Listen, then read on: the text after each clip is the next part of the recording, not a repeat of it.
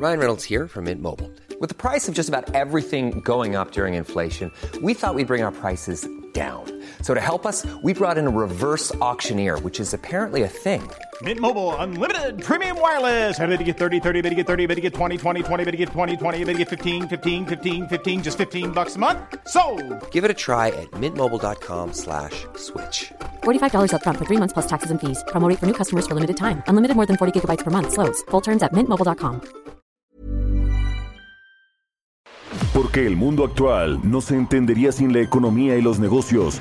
Acompaña a Mario Maldonado, el columnista de negocios más joven y objetivo del periodismo financiero, en su programa Bitácora de Negocios.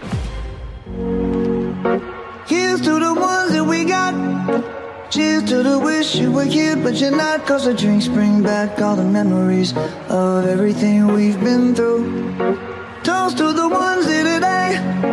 Toast to the ones that we lost on the way. Cause the drinks bring back all the memories. And the memories bring back, memories bring back your.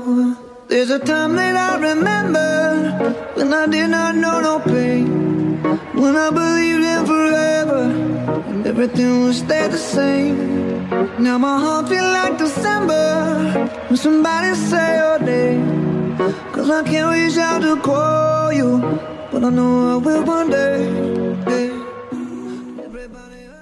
¿Qué tal? ¿Cómo están? Muy buenos días. Bienvenidos a Bitácora de Negocios. Yo soy Mario Maldonado. Qué gusto me da saludarlos en este jueves 3 de febrero del 2022.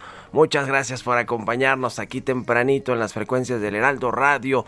Un saludo a todos los que nos escuchan a través de la 98.5 de FM aquí en el Valle de México, en Guadalajara, Jalisco por la 100.3 de FM, en Monterrey, Nuevo León por la 99.7 de FM y en el resto del país nos escuchamos a través de las estaciones hermanas del Heraldo Radio en el sur de los Estados Unidos.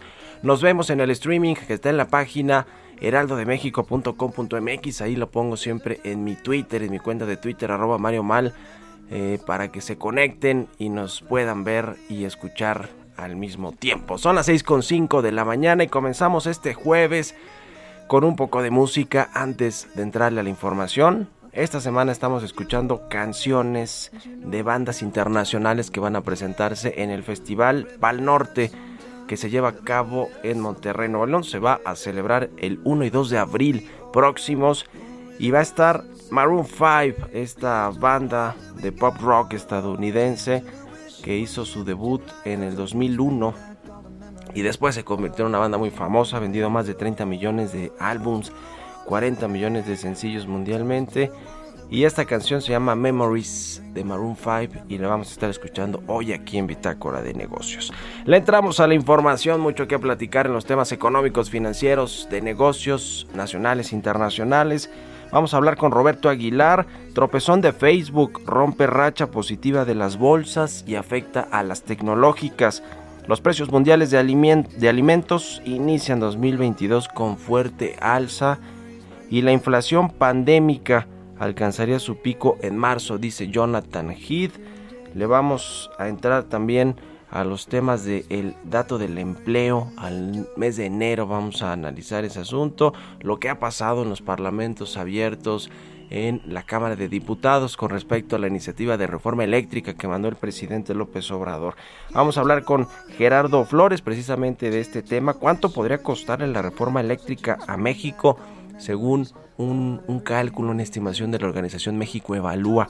Vamos a analizar los detalles con Gerardo Flores. Vamos a hablar con Alejandro Saldaña, economista en jefe del grupo financiero B por Más. La economía mexicana baja su expectativa de crecimiento a 2.6% y bueno, ayer el presidente López Obrador se sacó de la manga, déjeme decirlo así, yo ahorita lo voy a platicar un poco más en mi editorial, el 5% que dice él que va a crecer la economía y que le hagan como quieran los economistas y los analistas y los bancos de inversión y las casas de bolsa y los organismos multilaterales y todo mundo, el Banco de México, los analistas privados. Dice el presidente que vamos bien y que crecemos 5% sin problema este año y otro tanto el próximo año. En fin, vamos a analizar ese tema y hablaremos también con el doctor José Sosaya, presidente de la Asociación Mexicana de la Industria Automotriz sobre la venta de autos al mes de enero a propósito de los datos del empleo que ya comienzan a salir los datos del primer mes del año Vamos a hablar de la venta de autos que está en su peor nivel en 10 años. A ver, no, no es un spoiler, lo sabemos que viene muy mal, pero vamos a analizar a detalle eh, lo que esto representa para el sector aquí en México y le vamos a entrar a los temas. También el Servicio de Administración Tributaria anunció que se ha reunido con los representantes, dueños, accionistas, directivos de las aerolíneas en México que tienen adeudos fiscales para ver pues cómo los pagan con facilidades, pero no les van a no les van a quitar impuestos porque pues porque no porque les hace falta, porque con una caída de la economía, eh, de, las de las perspectivas económicas como la que vamos a tener este año, necesitan dinero de donde sea en el SAT para que la recaudación fiscal pues cumpla los objetivos. En fin, le vamos a entrar a todos estos temas hoy aquí en Bitácora de Negocios, así que quédense con nosotros en este jueves. Se va a poner bueno y además los jueves para mí se sienten como viernes se acabó. Vámonos con el, resumen de noticias más importante para comenzar este día. Lo tiene Jesús Espinosa.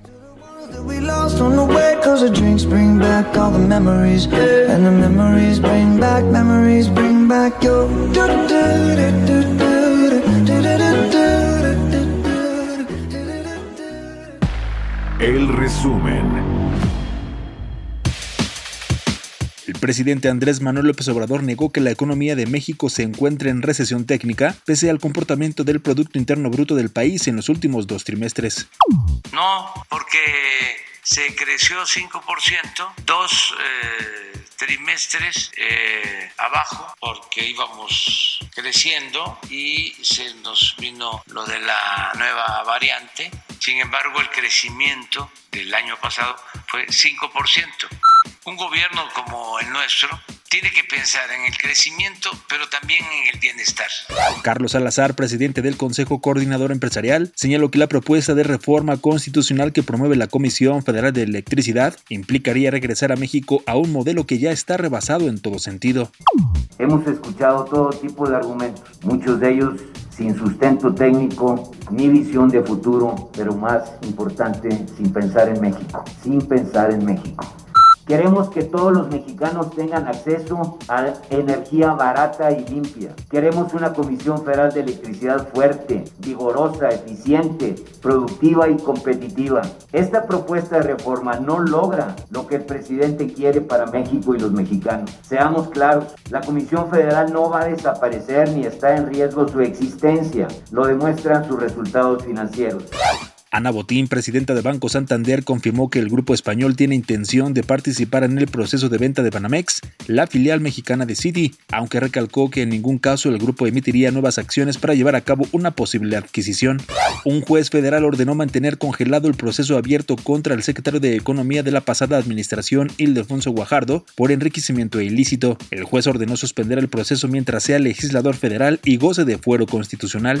La secretaria de la Defensa Nacional recibirá este año mil 556 millones de pesos del Fondo Nacional del Turismo por la elaboración de los proyectos ejecutivos de los tramos 5 Norte, 6 y 7 del Tren Maya, los cuales no estaban contemplados en la instrucción presidencial de construirlos. Bitácora de negocios en El Heraldo Radio.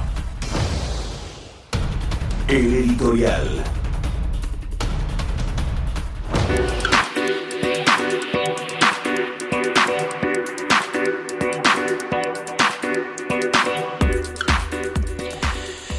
Pues ya le decía el presidente Andrés Manuel López Obrador, dijo que la economía de México va a crecer casi casi que por decretazo, así como le gusta al presidente López Obrador gobernar, va a crecer 5% este 2022, a pesar de que los que se meten a analizar todas las variables económicas, los sectores e industrias del país, cómo van los motores de crecimiento, las exportaciones, el tema de las remesas, que por cierto las remesas qué polémica han causado porque el presidente hace ver como que México pues qué bueno que nos va muy bien porque nos mandan muchas remesas, pues es al revés, porque expulsamos cada vez más personas a Estados Unidos, donde sí hay una economía eh, pues eh, sólida, que además tiene instituciones sólidas, que eso también es importante para un país eh, muy importante, que se respetan pues, y pues el presidente lo hace ver como un logro de México, nada que ver, es al revés, es pues un despropósito que se hable de que qué bueno que envían tantas remesas porque pues es como si estuviéramos diciendo qué bueno que enviamos tantos mexicanos fuera del país que no encuentran oportunidades, pero bueno, es otro tema.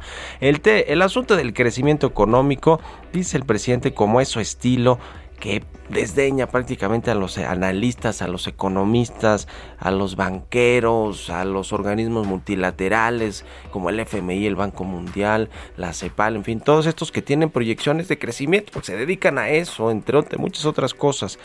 Y dice el presidente que para que se enojen o aunque se enojen, eh, pues va a crecer 5%. Bueno, eso decía, dice que iba a crecer 4, 4% ¿no? Sostenido México y bueno, pues tenemos creo que un crecimiento, o sea, estancado de los tres primeros años de gobierno con todo y la crisis, o, debemos de tener crecimiento negativo en estos primeros tres años de su gobierno con todo y la crisis, que efectivamente nos pegó fuerte en el 2020 como a muchos otros países, pero, pero más fuerte pues porque no hubo apoyos fiscales.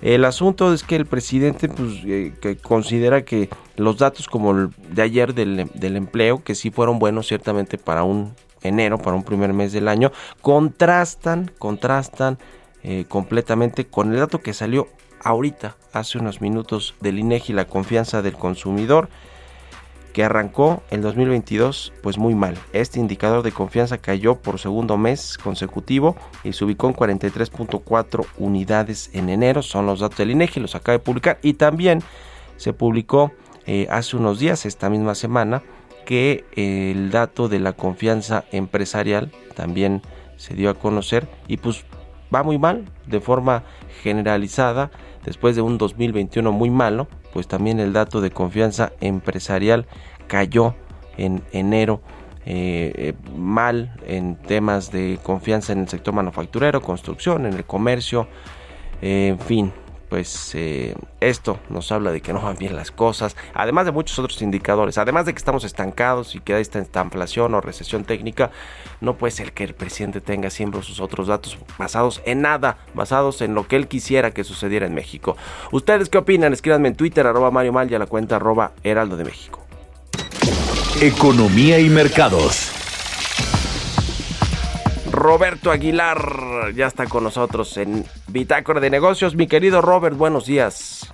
¿Cómo estás, Mario? Muy buenos días. Fíjate que para complementar el dato que acabas de comentar del índice de confianza, sí, mal y de malas comenzamos el año, pero de estos cinco elementos que mide el índice de confianza, el que más cayó respecto al mes previo, es decir, a diciembre, es el que de donde te preguntan si la, cómo es la situación económica del país hoy comparada con la de hace 12 meses fue el indicador que más cayó para de estos componentes del índice de confianza. Pero bueno, tienes razón, como que hay una historia diferente y no estamos diciendo otros datos, simplemente los oficiales y la interpretación que se le da a los mismos. Pero bueno, te platico que el euro y la libra esterlina bajaban mientras el Banco Central Europeo y el Banco de Inglaterra se preparaban para afrontar crecientes desafíos en materia de inflación, mientras los mercados bursátiles se teñían de rojo de nuevo tras decepcionantes informes de resultados de la matriz de Facebook que ahora platicamos el Banco de Inglaterra, de hecho, ya acaba de anunciar un incremento de las tasas, como se esperaba, la sube un cuarto de punto a 0.5%,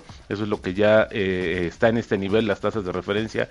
Y bueno, también el gobierno británico en unos cuantos eh, horas, si no es que minutos, también va a anunciar subsidios para las tarifas eléctricas, que ha sido unos elementos que ha impresionado mucho también los niveles de inflación en ese país. Y bueno, el Banco Central Europeo se dice no va a ofrecer cambios en su política monetaria, pero la cifra récord de inflación de la zona euro de esta semana y los recientes y sólidos datos laborales aumentan las expectativas de un cambio de tono hacia un discurso más cauto sobre el tema de la inflación. Ya lo platicábamos ayer, Mario, que a diferencia de lo que hace la Reserva Federal, pues el Banco Central Europeo insiste en que la inflación es transitoria, pero los futuros de las acciones estadounidenses bajaban con fuerza especialmente el Nasdaq, que tiene eh, casi 2% de baja y todavía no abre, mi estimado Mario, pero ya tenemos esta cuestión. Veo yo un ajuste ya eh, encabezado por las empresas tecnológicas. Y es que fíjate que ayer las acciones de Meta, propietaria de Facebook, se desplomaron más de 20%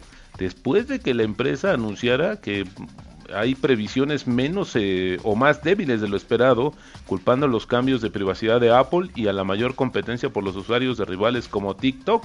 Los usuarios activos diarios globales de Facebook disminuyeron por primera vez con respecto al trimestre anterior a 1.929 millones desde 1.930 millones. El desplome de las acciones de Meta en las plataformas electrónicas después del cierre de la sesión regular del mercado, pues eliminó 200 mil millones de dólares del valor de esta compañía y también afectó a otras como Twitter, Snap y Pinterest que perdieron otros 15 mil millones de dólares. Las acciones de Alphabet, que había tenido un buen resultado, bajaron también casi 2%. Así es que viene ya esta oleada y así es como se va a teñir este día, mi estimado eh, Mario, con el tema de las tecnológicas. Y bueno, los precios mundiales de los alimentos repuntaron en enero y se mantuvieron cerca de los máximos de los últimos 10 años, impulsados por el incremento en el índice de los aceites vegetales. Esto lo informa hoy la Agencia Alimentaria de la ONU, la FAO, el Banco Central de Brasil. Fíjate, elevó la tasa CELIC, esa es la tasa de referencia, 1.5 puntos porcentuales por tercera vez consecutiva. Ahora está en 10.75 la tasa de referencia en Brasil, uno de los, de los pares con los que continuamente nos comparamos en materia económica. Y bueno, pues está, eh, está anticipando que ya habrá una reducción del ritmo de ajuste de la política monetaria, pero bueno, pues, sin embargo importante lo que está pasando en Brasil. Y ayer, bueno, también hizo mucho ruido este tema de las declaraciones que le hizo en un podcast a Banorte el subgobernador Jonathan Heath, que llamó justamente la inflación pandémica. Y dice que entre febrero y marzo va a alcanzar su punto máximo y luego va a eh, comenzar a disminuir las presiones inflacionarias. Y también último momento, Mario, el sindicato independiente Cintia eh, fue el que ganó justamente el contrato y va a representar a los trabajadores de General Motors en la planta de Silao. Ya sabes que esto ha sido un tema que lo han visto desde Estados Unidos y Canadá. El tipo de cambio en 2059 y la frase del día de hoy, los mercados están en un estado de constante flujo e incertidumbre. Se gana dinero descontando lo obvio y apostando por lo inesperado. Una frase clásica de George Soros. Buenísimo, mi querido Robert. Muchas gracias y nos vemos al ratito en la televisión. Al contrario, Mario, muy buenos días. Roberto Aguilar, síganlo en Twitter, Roberto AH6Q20. Vamos a otra cosa. Políticas públicas y macroeconómicas. Ya le decía y hemos estado analizando los parlamentos abiertos que se llevan a cabo en la Cámara de Diputados sobre, la contrarreforma energética que propuso el presidente López Obrador. Esta iniciativa para cambiar todas las reglas del juego y el modelo eléctrico que funciona actualmente en México y hay estimaciones ya de organismos como México Evalúa de organizaciones que pues están estimando el costo que tendrá para México y para las empresas, para el gobierno, sobre todo las indemnizaciones y demás. Esta iniciativa si pasa como la planteó el presidente. Vamos a hablar de esto con Gerardo Flores, como todos los jueves, nuestro colaborador aquí en Bitácora de Negocios. Mi querido Gerardo, ¿cómo estás? Buenos días y cómo ves el tema.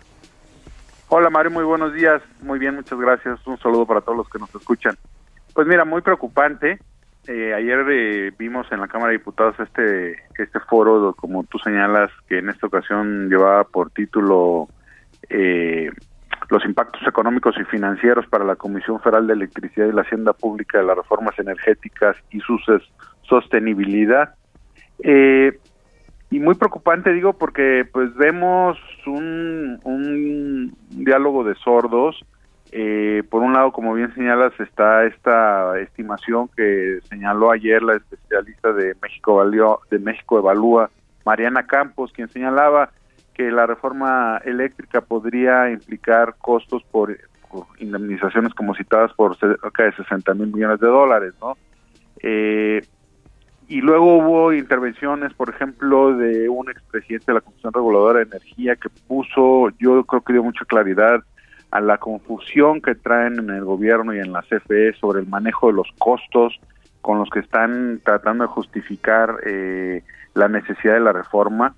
Eh, y, también escuché a un presidente del Consejo Coordinador Empresarial muy echado para adelante, muy, y, yo diría poniendo los puntos sobre las IES, porque, eh, por ejemplo, los funcionarios de la CFE que intervinieron ayer, con una actitud bastante arrogante, eh, muy echados para adelante en el sentido incluso de hasta regañar a los diputados. Hubo un diputado del PRD que me vi por ahí que le que le reclamó que los vaya a regañar ahí a San Lázaro.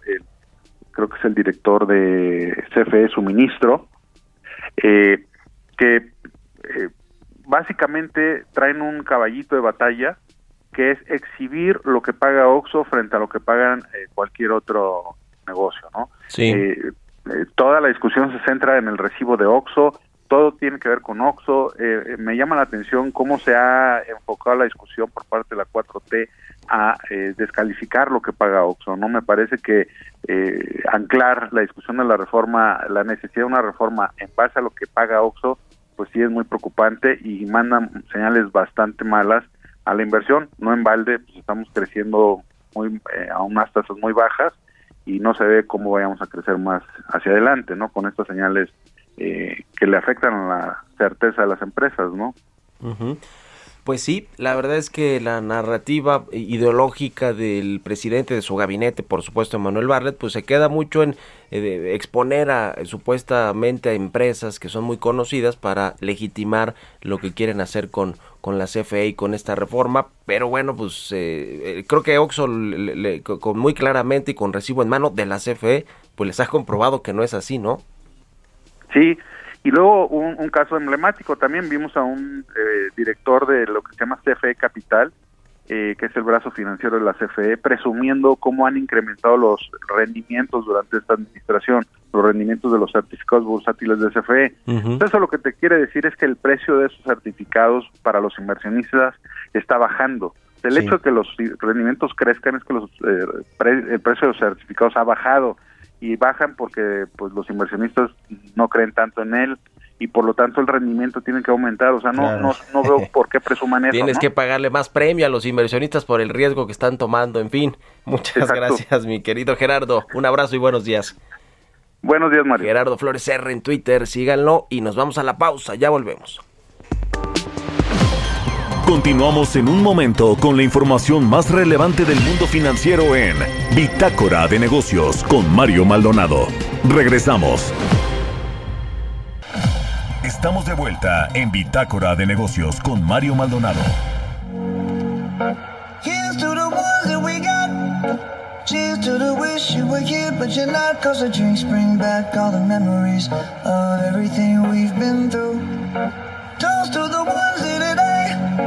Toast to the ones that we lost on the way. Cause the drinks bring back all the memories. And the memories bring back, memories bring back your. There's a time that I remember when I did not know no pain. When I believed in forever and everything would stay the same. Now my heart feel like December when somebody say your name. Cause I can't reach out to call you, but I know I will one day. Everybody hurts sometimes, everybody hurts someday. But everything gon' be alright. Gonna raise a glass and say, hey. Here's to the ones that we got. Cheers to the wish you were here, but you're not. Cause the dreams bring back all the memories of everything we've been through. Toast to the ones here today. Toast to the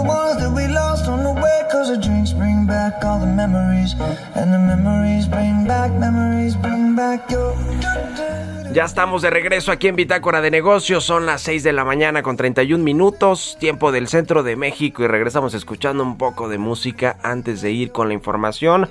Esta semana hemos estado escuchando canciones de bandas internacionales que van a presentarse en este festival de música que se llevará a cabo en Monterrey, Nuevo León, el primero y el 2 de abril. El festival Pal Norte. Y va a estar ahí Maroon 5 con esta canción que se llama Memories y seguro con muchas otras. Es un Ryan Reynolds here from Mint Mobile. With the price of just about everything going up during inflation, we thought we'd bring our prices down. So to help us, we brought in a reverse auctioneer, which is apparently a thing. Mint Mobile unlimited premium wireless. Ready to get 30, 30, bit to get 30, bit to get 20, 20, 20, bit to get 20, 20, bit to get 15, 15, 15, 15 just 15 bucks a month. So, Give it a try at mintmobile.com slash switch. $45 upfront for three months plus taxes and fees. Promo rate for new customers for limited time. Unlimited more than 40 gigabytes per month. Slows. Full terms at mintmobile.com. uno de los headliners, me supongo, de este festival Pal Norte, que nunca he ido, pero bueno, suena, suena bien. No como el Rock in Rio, ¿no? Que hacen en Brasil, pero bueno, pues hace su luchita eh, los regios, de, los regiomontanos. Bueno, vámonos con el segundo resumen de noticias con Jesús, el Chuy Espinosa.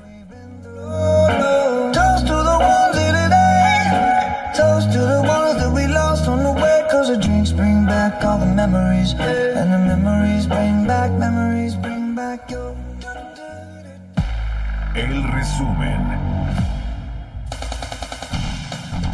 Jonathan Heath, subgobernador del Banco de México, señaló que para tener un escenario más claro sobre el 2022 será clave el primer trimestre. Prevé que al cierre del 2022 la inflación pueda ubicarse en alrededor del 4% y para el segundo semestre de 2023 hacia el 3%.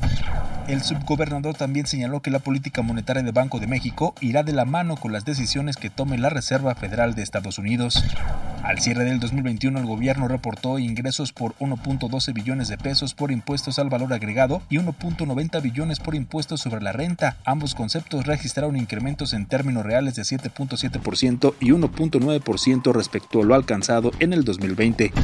La encuesta de desempeño y prospectiva nacional de empresas en México correspondiente al cuarto trimestre de 2021 reveló que 7 de cada 10 empresas consideraron que su situación económica regresará en menos de un año al estatus que tenían antes de la emergencia sanitaria por COVID-19.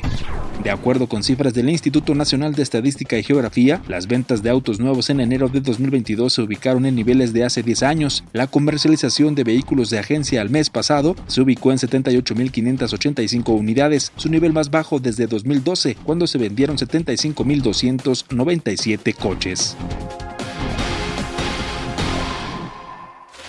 Mario Maldonado en Bitácora de Negocios.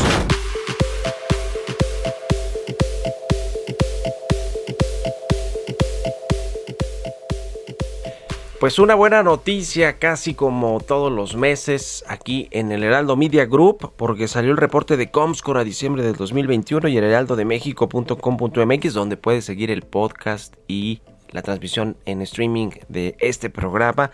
Es ya el segundo medio de noticias más leído en México. El Heraldo Media Group sumó 18 millones 310 mil visitantes únicos en diciembre Llegamos al 22.4% de la población total de Internet en México, así que enhorabuena para todo el equipo que hace esto posible aquí en el Heraldo Media Group, que pues esté el Heraldo en este segundo lugar como medio de noticias más leído de México, según el reporte a diciembre del año pasado de Comscore. Vamos con otra cosa.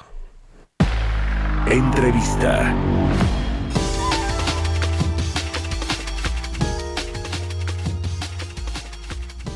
Y bueno, ya le comentaba al inicio del programa sobre los dichos del presidente López Obrador ayer en su conferencia matutina en torno al crecimiento económico que dice no solo va a ser de 4.1% como lo tiene proyectado la Secretaría de Hacienda en el paquete económico, en los criterios de política económica, sino de 5%. Esto dice el presidente del observador. Vaya, no lo dice ni Rogelio Ramírez de la O, que van en abril a cambiar, a ajustar a la baja la proyección de crecimiento, sin duda. Y si no lo hacen, pues qué terrible sería. Y no solo ve un crecimiento mayor que el de, por supuesto, que el de su secretario de Hacienda, sino mucho mayor que el que ve el mercado. Los analistas, el promedio de los analistas de las casas de bolsa, de los bancos de inversión, de los eh, eh, analistas que consulta el Banco de México, Citibanamex, muchas otras instituciones, los organismos multilaterales, ya le decía, como el Banco de México, el FMI, la CEPAL, eh, perdón, el Banco Mundial, en fin. Bueno, pues ellos traen un promedio de 2.6% y vamos a analizar estos datos con Alejandro Saldaña, él es economista en jefe del grupo financiero B por Más. Alejandro, ¿cómo te va? Muy buenos días. ¿Qué tal, Mario? Muy buenos días a ti y a todo el auditorio. Gusto en saludarte. ¿Es posible crecer 5% este 2022? Pues bueno, la verdad es que sería algo bastante eh, extraordinario eh, y complicado, ¿no? Sobre todo después de los datos que tuvimos de cierre de año, que fueron bastante decepcionantes, ¿no? Donde la economía se contrajo 0.3% hasta trimestral. Y pues al inicio de este 2022, la poca información que tenemos, como son los índices de, de compras, eh, los indicadores del INEF, pues apuntan una eh, eh, menor actividad a causa de las distorsiones eh, asociadas a Omicron, que si bien serán pasajeras, pero pues bueno, también pues, son un, daño y una forma de empezar con pie izquierdo este año. Eh, el problema aquí realmente es que si bien tenemos elementos pues, muy positivos de la economía mexicana en estos 2022, como puede ser pues, que la actividad poco a poco seguirá normalizándose, no de forma lineal, ¿no? pues unos tropiezos, pero seguirá normalizándose y por otro lado que los Estados Unidos estarán creciendo casi 4% eh, este, este año, pues tenemos ahí limitantes muy muy importantes. Eh, uno de ellos es los bajos niveles de inversión y creo yo que es el, punto más preocupante. La inversión fija bruta, que es el gasto en construcción y las compras de maquinaria y, equipo, están en niveles similares a los de 2011. Eh, y eh, por otro lado, otro gran limitante que vemos para el crecimiento económico este año, pues es la inflación, ¿no? Una inflación que si bien se va a acelerar, va a seguir relativamente elevada y esto pues naturalmente se refleja en mayores tasas de interés y pues, las tasas de interés que carece el financiamiento para la inversión y para el consumo. ¿no? Entonces, eh, con esta mezcla de factores, tanto positivos como negativos, pues nosotros creemos que sí, la economía va a crecer, pero más bien a un ritmo del 2.6% y no no más allá de eso. ¿no? Sería muy muy difícil que, se pueda lograr un Se ve complicado que México realmente rebote de forma sólida porque sigue siendo un rebote de la caída de 2020 que por cierto no nos hemos recuperado de eso, ¿no? Cayó 8.5% del Producto Interno Bruto en el 2020. Le pegó a México la pandemia como a todo el mundo, pero parece que aquí nos pegó más, quizá porque no hubo estos apoyos eh, fiscales eh, de parte del gobierno. Eh, no se inyectó dinero a la economía realmente, pues como lo hicieron otros países. En fin, no se endeudó tampoco demasiado el país eh, etcétera, pero no, nos hemos recuperado, ¿verdad? ¿Cuál es el balance que tenemos a tres años de, esta administración, Alejandro, en términos de crecimiento económico real? Pues bueno, eh, sí, lo, mencionas muy bien, ¿no? Este efecto rebote fue insuficiente para recuperarse de los efectos de la pandemia, ¿no? El PIB cerró el año pasado 3% debajo de lo que teníamos el cierre de 2019 y 4% por debajo del máximo histórico que se registró a mediados de 2018. Ahí hay un, una brecha muy importante todavía por cubrir para hablar de una recuperación eh, económica. Eh, y pues bueno, en materia de crecimiento, eh, en los últimos tres años, pues, el balance, pues no, no puede hablarse de un balance positivo, ¿no? La economía, hay que recordar que venía cayendo, ya desde 2019 tuvimos una contracción marginal del PIB, pero pues bueno, una contracción al final de cuentas, ¿no? Entonces, ese elemento, pues sí ha quedado de ver un poco, si bien han habido algunos puntos positivos, como son las estabilidad de las finanzas públicas, etcétera, ¿no? Que lo mencionaba, eh, pero pues el crecimiento sí queda de ver.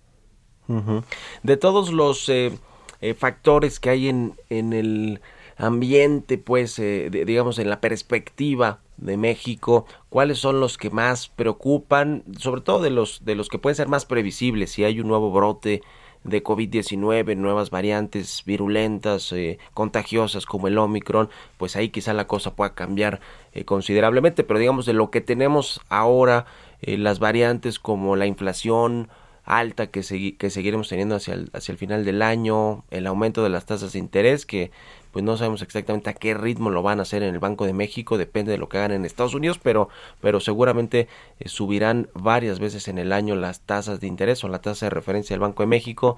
Eh, está todavía el asunto de la recuperación de la confianza y de los inversionistas, de los empresarios, que haya inversión privada, eh, no va a alcanzar, no sé si alcance el, el tema de la recaudación fiscal y la venta de petróleo para financiar el gasto público, sobre todo porque no se van a, alcanzar esos crecimientos de 4 o 5%, como dice el presidente, y eso le puede meter problemas, ruido a la Secretaría de Hacienda en términos de financiamiento del presupuesto para los proyectos de infraestructura, para los programas sociales y para muchas otras cosas. ¿Dónde ves tú los nubarrones, las eh, alertas, los focos rojos en, en muchos, todos los, los, indicadores que tenemos de frente, Alejandro?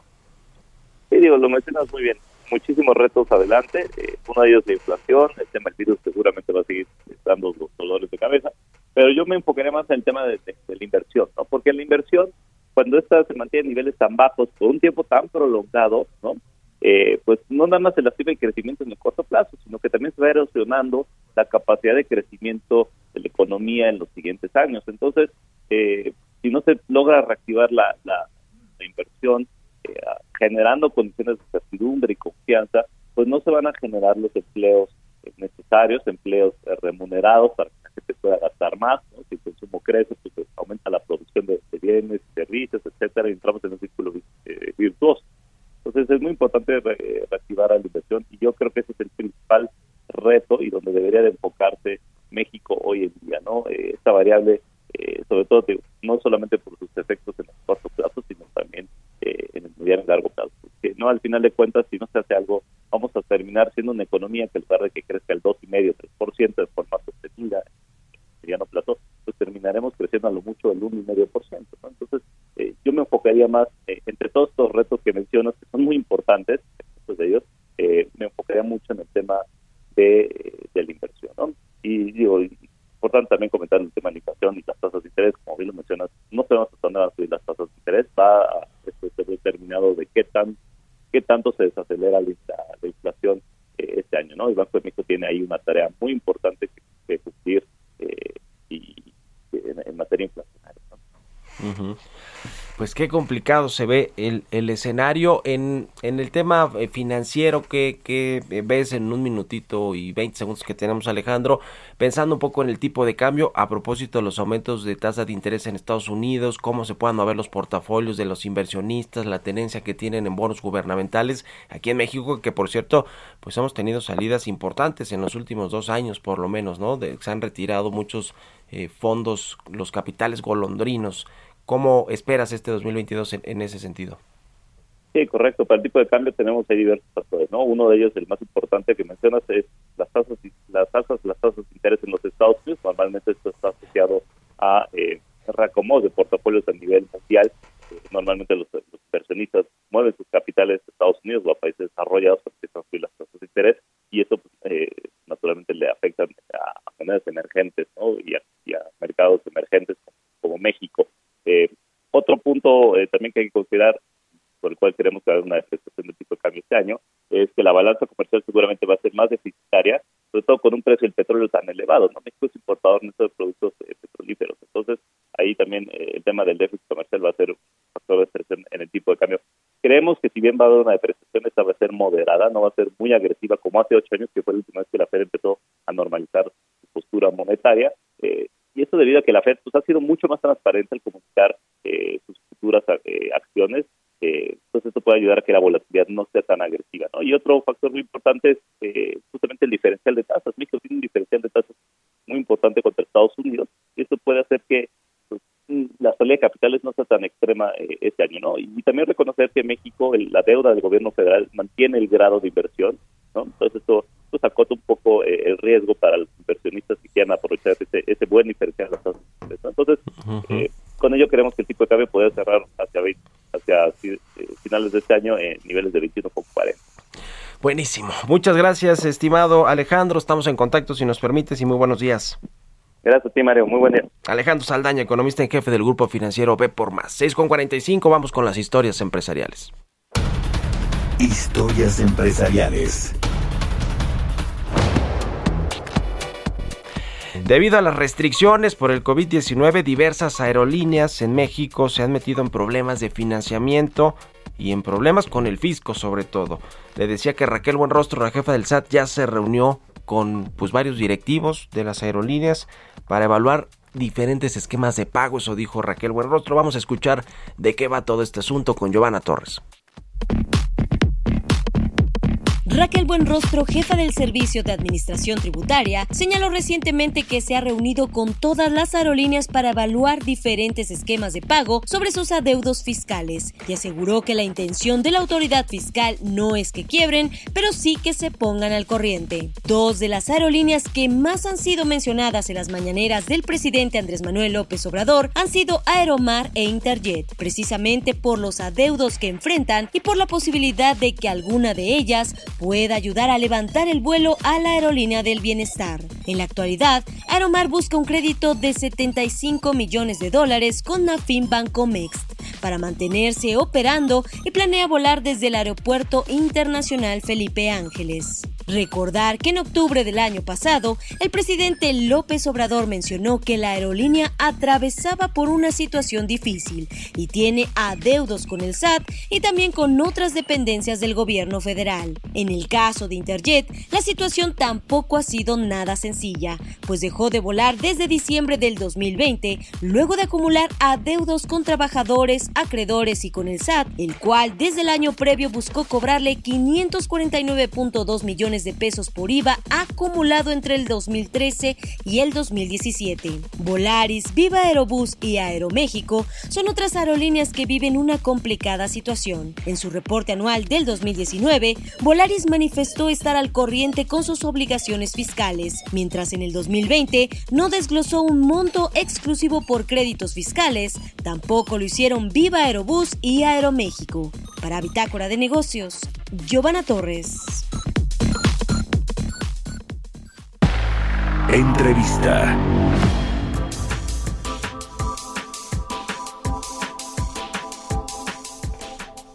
Salieron ayer los datos de venta de autos nuevos para el mes de enero, el inicio del año, y bueno, pues no fueron muy alentadoras, cayó 3.8% la venta de autos en México, su peor nivel en 10 años y vamos a analizar estos datos y lo que viene hacia adelante con el doctor José Sosaya, el presidente de la Asociación Mexicana de la Industria Automotriz. ¿Cómo estás, José? Buenos días.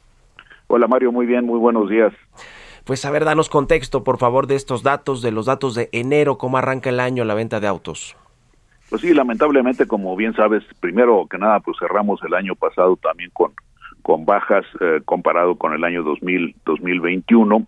Y bueno, pues enero no es la excepción, dado que no ha venido la recuperación ni económica ni en el suministro de los microcomponentes, de los microchips que tanta falta hacen y que no se están logrando producir en las cantidades suficientes. Hay demanda, afortunadamente, en el mercado de autos nuevos, pero no ha habido la capacidad para surtir toda esta demanda, lamentablemente. Eh, creemos que em, así empieza el año con estos números. Ya. Ahora, em, eh, digamos, desagregando el dato de esta venta de autos ligeros en México, que ya decía tuvo una caída de 3.8%, se vendieron 78.585 unidades. Eh, ¿cómo, cómo, está este, este tema? No sé si eh, nos puedas platicar un poco ahí por, por marcas, por eh, empresas, etcétera. ¿Cómo, cómo o qué, qué, tipo de coche está vendiendo? ¿A qué este, sigue vendiendo más a crédito? Digamos, ¿cuál es un poco la dinámica con la que comenzamos la venta de autos este año? Mira, pudiéramos, eh, no, no puedo hablar por marcas, obviamente, eh, lo que te puedo decir a nivel conceptual en general, cómo está el, el mercado. Se están vendiendo, pues los autos económicos, esos uh, que, que, son de mucha batalla, por llamarlo de alguna forma, eh, se, se venden, se siguen vendiendo bien.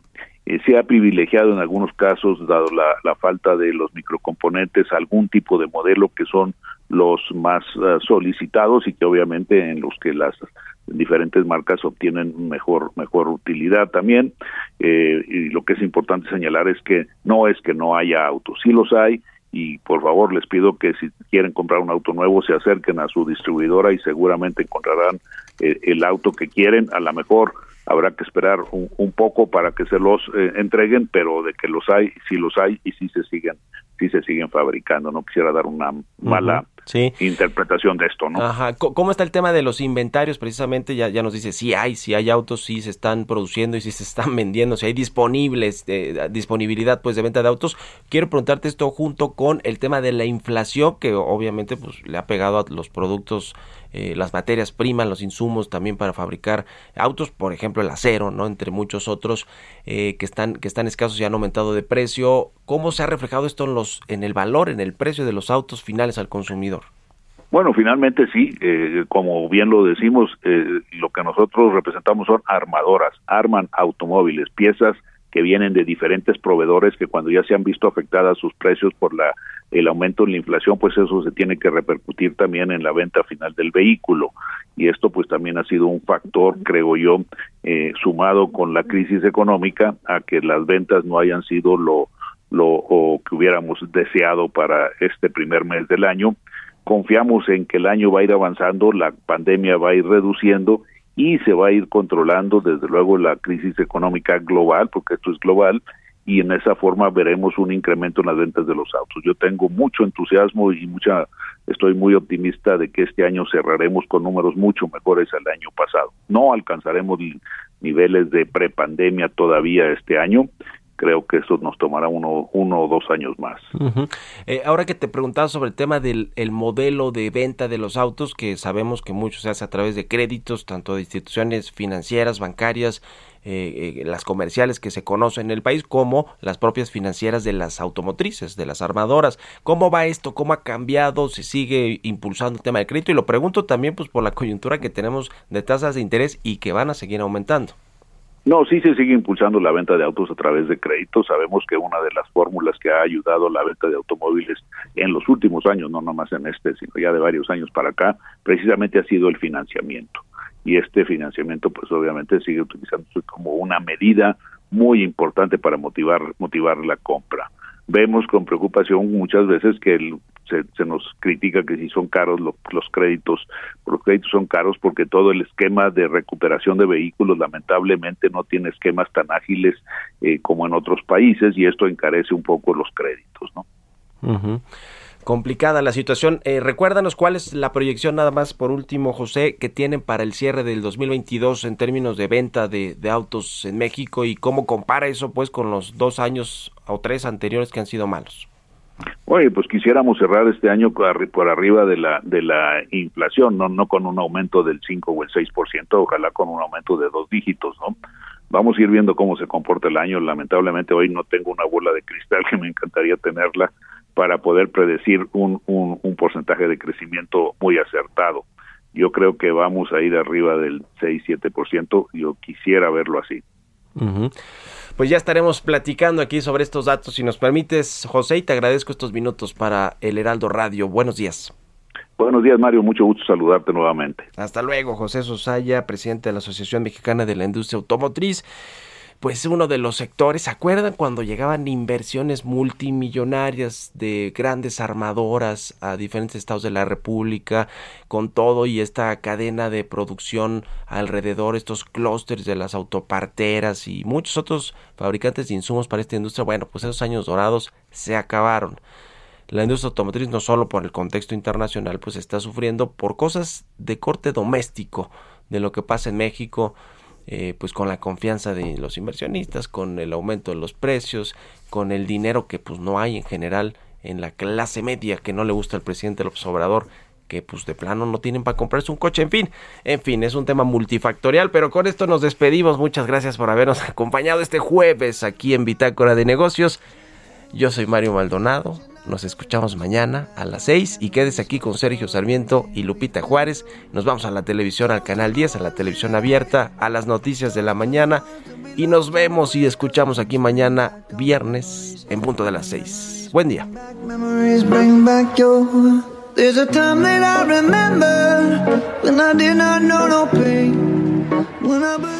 Esto fue Bitácora de Negocios con Mario Maldonado, donde la H suena y ahora también se escucha. Una estación de Heraldo Media Group.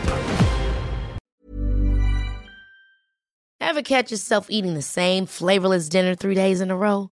Dreaming of something better? Well, HelloFresh is your guilt-free dream come true, baby. It's me, Kiki Palmer. Let's wake up those taste buds with hot, juicy pecan-crusted chicken or garlic butter shrimp scampi. Mm. Hello Fresh. Stop dreaming of all the delicious possibilities and dig in at HelloFresh.com. Let's get this dinner party started.